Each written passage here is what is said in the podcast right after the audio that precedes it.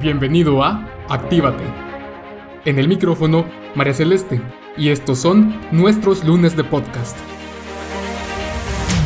Comencemos. Hola gente activa, ¿cómo están? Espero que no estén pasando mucho frío. Yo sí. Y hoy quiero tocar un tema con ustedes que tal vez no es muy platicado o conversado en el día a día, sin embargo a mí en lo personal me cambió la vida, lo digo en serio, y espero que algunos de ustedes también los ayude. Toda mi vida yo pensé que era alguien diferente y no era que me sintiera superior o inferior a nadie, nada de eso, pero yo sabía que no asimilaba las cosas como los demás y hasta hace poco descubrí que tal vez sí era algo diferente, o sea, que no era parte de mi, de mi imaginación, pero que tampoco tenía nada de malo y de hecho me siento especial de una forma bastante armoniosa en donde me valoro más como persona y tengo una mayor autocompasión conmigo misma que antes tal vez no podía apreciar. Y por eso justamente espero que ustedes también, alguno de ustedes ahí, les cambie la vida, al menos al, ¿qué diría? Al 20%, vamos a ver. Bueno, como ustedes ya habrán leído por el título, soy paz y eso quiere decir que soy una persona altamente sensible y contrario a lo que podrías estar pensando, no es una enfermedad, no es algo bueno, tampoco es algo malo, simplemente podríamos decir que es un rasgo con el que nacimos muchos de nosotros, bueno, pocos de nosotros, pero que no siempre somos conscientes de ello. Quiero dividir este tema en dos, o quizás más, más bien voy a hacer más episodios para que lo podamos abordar con con mayor calma y que podamos profundizar más, porque es un tema que, como les digo, no es tan tocado en, en nuestro día a día y la verdad es que sí amerita un poco más de atención para poder facilitarnos la vida a muchos paz que andan por la calle sin saber que son paz, que así fue como yo pasé casi toda mi vida. Hoy quiero explicarles un poco qué significa ser paz y cómo saber si eres una persona altamente sensible. Y tal vez en el próximo episodio se me ocurre que podríamos abordarlo más con el tema de cómo trabajarlo o cómo manejar ese rasgo si es que te está afectando mucho. Porque puede ser que te esté afectando y ni siquiera sepas que seas paz, que es lo que nos pasa mucho. Bueno, cuando hablas de la alta sensibilidad, nos referimos a que el sistema nervioso de una persona está más desarrollado de lo común en comparación de otras personas. Entonces, esto significa que puede recibir esta persona mucha más información sensorial. Es como si estuviera por el mundo con los ojos así bien abiertos, la nariz bien destapada y las orejas paradas súper atentas. Están captando y procesando todo lo que sus sentidos le ofrecen. Ahora te puedes preguntar, ¿y eso es bueno o es malo? Realmente, como les digo, es un rasgo que se puede heredar y puede afectar, digamos que he estado leyendo en varios lugares y más o menos es de 2 a 3 de cada 10 personas. Entonces, sí somos la minoría, la minoría, pero al mismo tiempo puede que también se deba a la desinformación. Yo pasé toda mi vida sin saberlo, que era una persona paz y ahora me siento mucho mejor y espero que ustedes también, pequeños oyentes, la minoría por lo menos, también sienta esa felicidad o satisfacción de saber que no era un bicho raro. es complicado, pero ya vamos a ir entrando un poco más a detalle y a lo mejor alguno de ustedes descubre que es paz con este podcast y créanme que con que uno lo descubra, yo me doy por satisfecha. Entonces, quiero contarte pequeñas historias y si comienzas a sentirte identificado, bueno, pues es posible, no es garantía, pero es posible que también seas parte de esta minoría. Pero como les digo, todavía no es seguro. Pero vamos con la primera historia. Bueno, Imaginemos a Sara. Sara sale a la calle como de costumbre y va acompañada de una de sus mejores amigas. Entonces ellas deciden ir a almorzar a un lugar al aire libre. Sara puede sentir el aroma del romero y el ajo que sale de la cocina y escuchar el sonido de los árboles que rodean al restaurante. Pero entonces, cuando todo está tan armonioso y ella disfrutando el momento, el restaurante se comienza a llenar. Bueno, la puerta se comienza a saturar porque llega un grupo de 20 personas que están esperando una mesa y que los acomoden. Así que todos, incluyendo Sara, se encuentran afuera esperando una mesa y el olor del ajo y del romero se esfuman y entonces Sara puede comenzar a sentir el perfume que le revuelve el estómago de alguien que tal vez está muy cerca. Eh, también comienza a escuchar a lo lejos que alguien está mascando chicle con la boca abierta y eso le comienza a incomodar un poco. Y para ella es completamente inaceptable. Entonces se aleja de la fila, se aleja de toda la gente que la está rodeando y le ofrece a su amiga si puede mejor buscar otro lugar para comer. Entonces Realmente aunque su amiga pues no le parece para tanto, o sea, bueno, esperamos a que se acomode el grupo y luego entramos nosotras, Sara prefiere ir a un lugar más tranquilo. Entonces visitan un restaurante cercano en donde hay menos personas. Ella se siente otra vez mucho mejor, pero el lugar es pequeño, entonces no hay mucha privacidad, puede escucharse la conversación de la mesa de al lado y aunque ella de verdad no quiere escuchar, le es inevitable. Entonces, realmente disfruta ahora mucho su almuerzo. La comida estaba deliciosa, se saborea cada bocado y luego de comer, su amiga le pregunta después de almuerzo si por qué no van a una fiesta más noche, así para seguir divirtiéndose y pasando tiempo juntas, pero simplemente Sara ya está muy cansada. Además, la idea de ir a una discoteca llena de luces, música muy alta, olor a cigarro y lleno de gente que invade su espacio personal no le parece tampoco una idea muy atractiva. Digo, Sara de vez en cuando acepta la invitación, pero hoy ya está muy cansada y aunque su amiga se ve con muchas energías, Sara ya está lista para regresar a casa y ver una película tranquila. ¿Te sentiste identificado con Sara? o con la amiga. Bueno, vamos a pasar a la siguiente historia. Ahora conozcamos a Juan. A Juan lo invitaron a participar en un evento esta tarde y entonces decide irse en su carro, va de camino al lugar y a lo lejos él ve a una pareja de ancianos caminando con mucha dificultad en la calle y esperando a que alguien los deje pasar, porque evidentemente ellos no van a poder subir la pasarela que tiene tantas gradas. Y Juan definitivamente se detiene y deja pasar a los viejitos que a paso lento, pero logran cruzar al otro lado y él es muy paciente y los deja pasar. Pero bueno, todo el camino Juan se queda pensando en esa pareja, pensando en dónde vivirán y hasta dónde tienen que caminar. ¿De qué vivirán si ya se ve que no tienen ni siquiera fuerzas para trabajar? ¿Tendrán hijos que lo ayuden porque se ven tan solos? ¿Qué, ¿Qué será de ellos? ¿Qué va a pasar cuando uno de los dos fallezca o se va a quedar solo? Tal vez les tuve que haber dado dinero o tal vez les pude haber ofrecido un tirón a algún lado. Todo el camino, Juan piensa en esos viejitos y cuando llega al evento, él le cuenta a un amigo lo que vio. Le dice, yo vi unos viejitos y pobrecitos y le cuenta un poco la historia. Y su amigo pues dice, ay, pobrecitos, pero continúa hablando de otro tema. Entonces, a lo mejor en ese momento Juan se indigna un poco, pero lo deja pasar. Dentro del evento, pues Juan tiene una pequeña cortadura con una hoja de papel en el dedo. La verdad no es para tanto, parece algo insignificante esa cortadura. Y sus amigos le dicen que no se preocupe, porque ni siquiera amerita una bandita, una curita. Pero a Juan le duele demasiado. Él sí, de verdad que ahora no solo le duele el dedo, le duele toda la mano y también lleva en el corazón a esa pareja de ancianos que vio cuando iba camino al evento. Entonces, tiene demasiadas emociones dentro de él y tiene su dedo cortado por una hoja de papel que simplemente ahora pues se siente herido. ¿Se han sentido ustedes alguna vez como Juan o alguna vez tú fuiste Juan?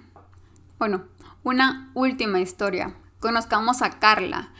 Carla es una amante de dibujar y de hacer manualidades, pero aunque ella de verdad disfruta mucho hacerlo, también es frecuente que termine por estresarse y cansarse simplemente porque no le sale perfecto a los estándares que a ella le gustarían.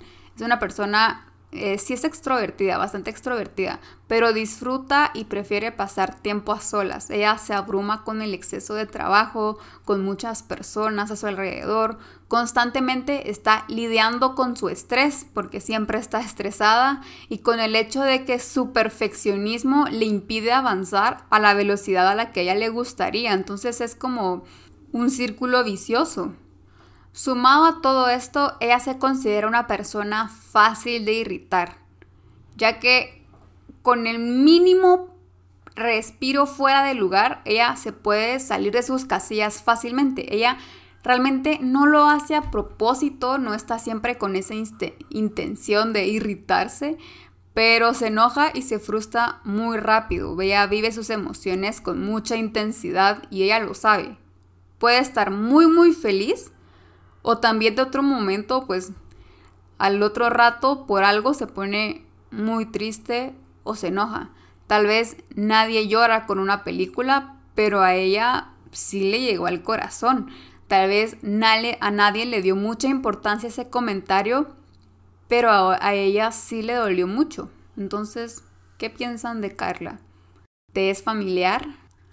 Es posible que te hayas identificado con algunos fragmentos de cada historia o que te hayas identificado con todos o con nada.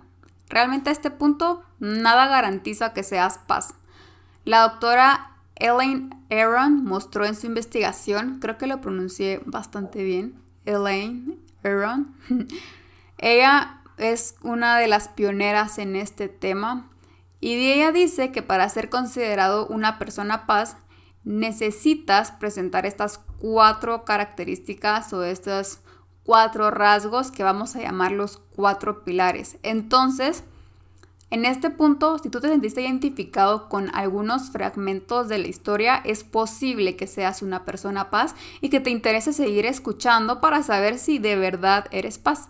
Si dices, no, la verdad es que no me sentí identificado con nada, pues puedes ponerle pausa, y compartirlo con alguien con que hayas pensado sobre esa historia y digas, no soy yo, pero sí es mi amigo o es mi prima, etcétera, y compartirlo con ella para que ella pueda escuchar esta información y pues que los paz sepan que son paz. Bueno, ahora sí vamos a conocer cuáles son esos cuatro pilares que te convierten en parte del club. El primer pilar es la forma tremendamente profunda en que la persona procesa la información. Una persona paz, bueno, perdón, una persona altamente sensible constantemente tiene un diálogo interno que lo está invitando a reflexionar, a discutir intensamente, se está haciendo preguntas, genera muchas suposiciones, se está inventando historias, qué puede pasar y si pasa lo otro todo el tiempo. Puede parecer sencillo, pero el paz profundiza en eso, en algo tan básico que nadie reflexionaría sobre ello. Bueno, el paz lo hace. Y también aprecia esos pequeños detalles, aquellos en los que nadie se dio cuenta o lo que nadie pudo considerar.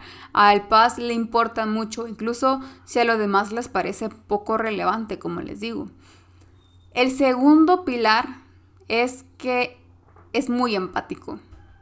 Si un amigo cuenta un problema, el paz se va a sentir fácilmente conectado y anclado con el problema. Incluso si es un desconocido, también va a sentir empatía muy, muy rápido.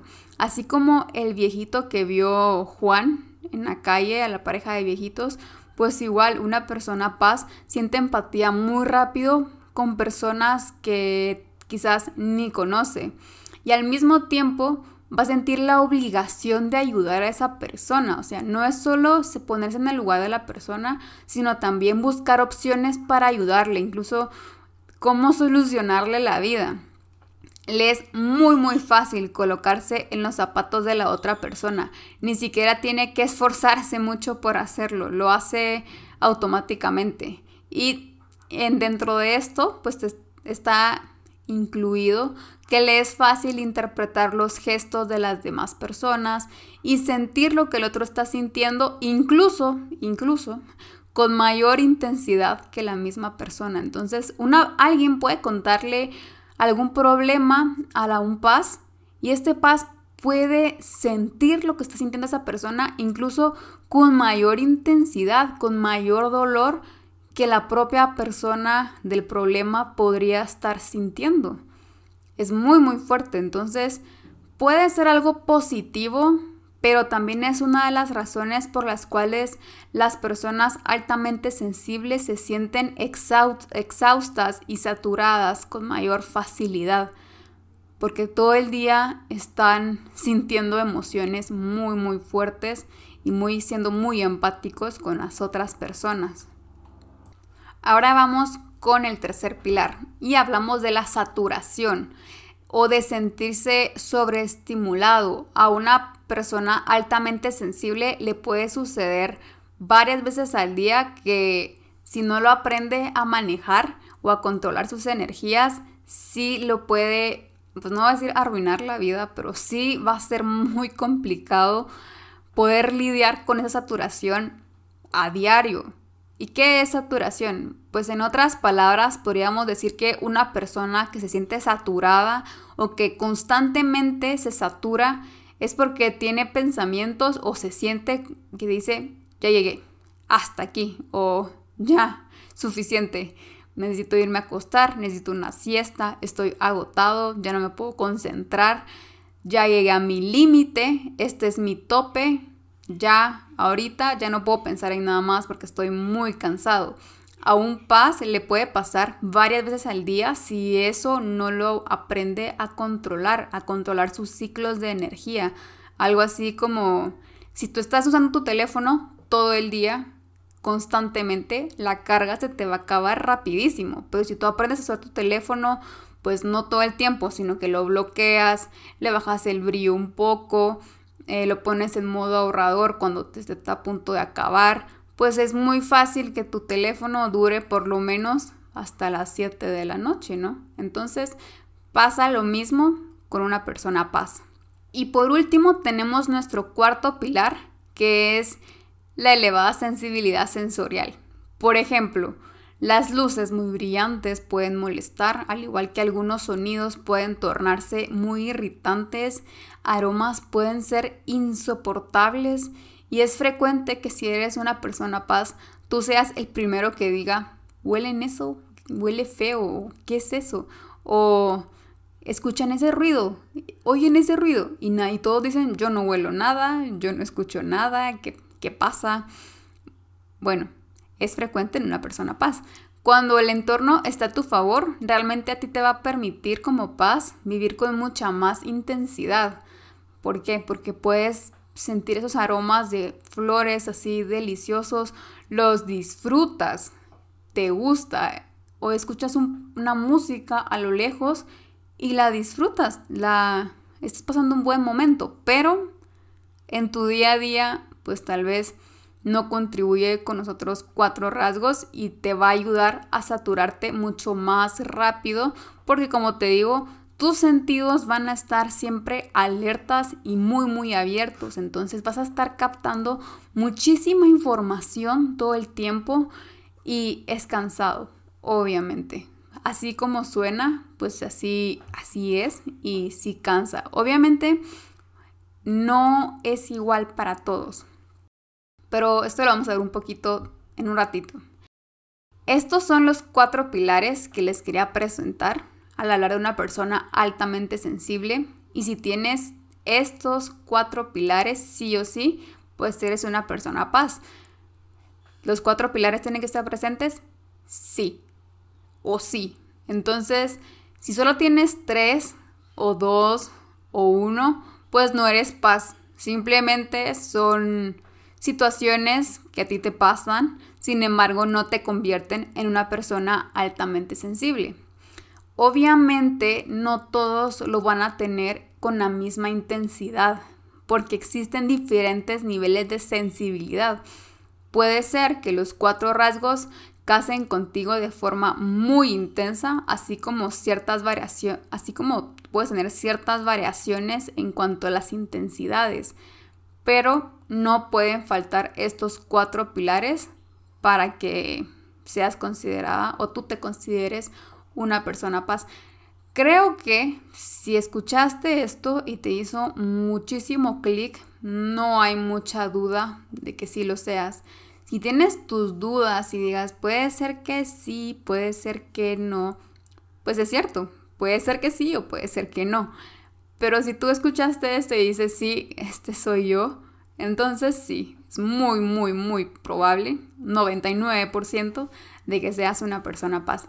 Si no te quieres quedar con la duda y quieres descubrir si en verdad eres paz, te voy a dejar un link en la descripción de este episodio para que lo realices y salgas de esa duda. Realmente los cuestionarios no son un diagnóstico 100% verídicos, pero sí te pueden ayudar a salir de la duda. Y si te sientes identificado con estos cuatro pilares, como te digo, sí es muy muy probable, 99%, que seas una persona paz.